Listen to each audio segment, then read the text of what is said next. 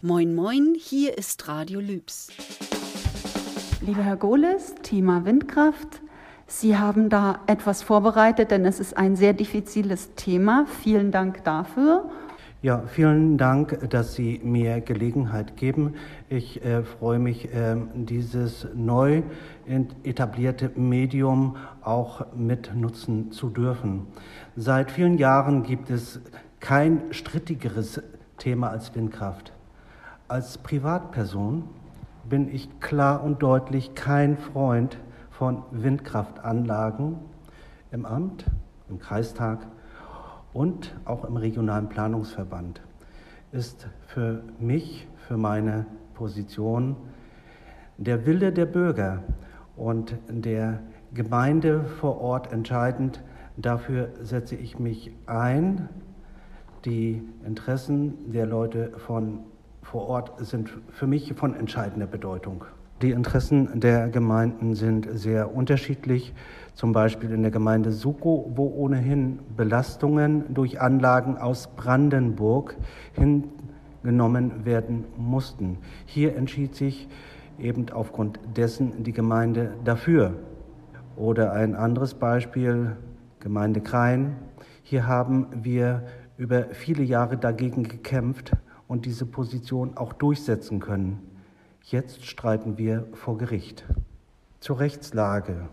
Bund und Land haben gesetzlich geregelt, dass Kern- und Kohleenergiegewinnung beendet werden sollen und durch regenerative Energien ersetzt werden. Insoweit werden Investitionen sehr hoch gefördert, sodass deren Rentabilität für Investoren immer gesichert ist. Darin sehe ich ein Problem. Die Rechtslage ist sehr diffizil und kompliziert. Durch Bund und Land sind rechtliche Vorgaben in Form von Gesetzen definiert, an die sich jeder zu halten hat. Das heißt aber nicht, dass man alles hinnehmen muss.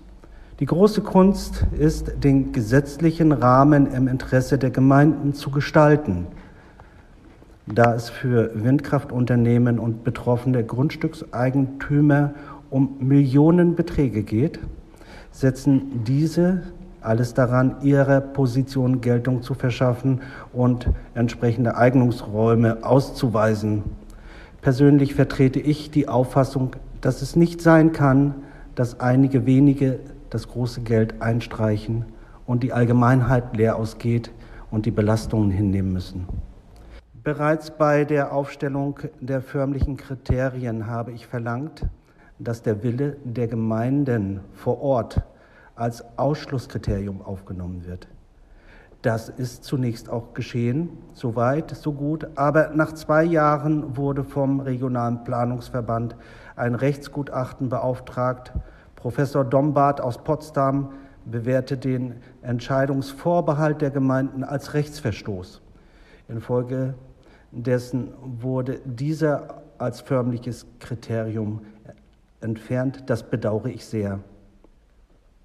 Weitere Kriterien für die Ausweisung von Eignungsräumen ist die Mindestgröße. Eignungsgebiete müssen mindestens 35 Hektar groß sein. Eignungsgebiete müssen einen Mindestabstand von 2,5 Kilometer zueinander einhalten. Abstandsregelungen zu geschlossenen Wohnbebauung 1000 Meter und zur Einzelbebauung 800 Meter und der sogenannte Umfassungsausschluss. Ein entscheidendes Kriterium, aus dem sich Handlungsspielraum für Gemeinden darstellt, sind naturschutzrechtliche Positionen. Ich bin kein Grüner, unbeachtlich dessen, sofern es formell hilft, nutzen wir diesen Gestaltungsspielraum auch im Interesse unserer Gemeinde. Die Initiative zum Nachweis von Ausschlusstatbeständen, also Ausschlusstatbeständen äh, aus naturschutzrechtlicher Sicht, diese Initiative muss von den Akteuren vor Ort ergriffen werden. Letztlich bedarf es fachgutachterlicher Stellungnahmen, um die Beweislast im förmlichen Verfahren auch tatsächlich führen und sich mit seiner Position durchsetzen zu können. Ein weiteres Gestaltungsinstrument besteht durch Festsetzungen im sogenannten B-Plan-Verfahren. Damit kann der nach dem Baugesetz bestehende Privilegierungsanspruch für Windkraft vor Ort gestaltet und gesteuert werden. Mit einfachen Worten, der Gesetzgeber verpflichtet die Gemeinden, der Windkraft in geeigneter Art und Weise Raum zu geben. Damit besteht für die Vertretung eingrenzender Handlungsspielraum, an welcher Stelle das im Gemeindegebiet passiert und somit andere Gebiete ausgeschlossen werden. Ich hoffe, das kann man verstehen. Der Gesetzgeber fordert, dass Windenergie vor Ort in geeigneter Art und Weise Raum verschaffen wird. Die Gemeinde hat die Möglichkeit, Gestaltungsspielraum konkret zu definieren, an welcher Stelle das passiert und damit in entsprechender Form die Möglichkeit, Windenergie in anderen Bereichen innerhalb des Gemeindegebietes auszuschließen. Das heißt, machen müssen wir es, aber wir können beeinflussen, wo. Das ist korrekt. Ich setze mich grundsätzlich für die Interessen unserer Bürger vor Ort ein. Wir haben unsere Gemeinden, wir haben unsere gewählten Vertreter in der Stadtvertretung, in den Gemeindevertretungen. Die dort zum Ausdruck gebrachte Position ist für mich wichtig und wesentlich. Und in den Gremien, in denen ich agiere, äh, werde ich diese auch weiterhin vertreten.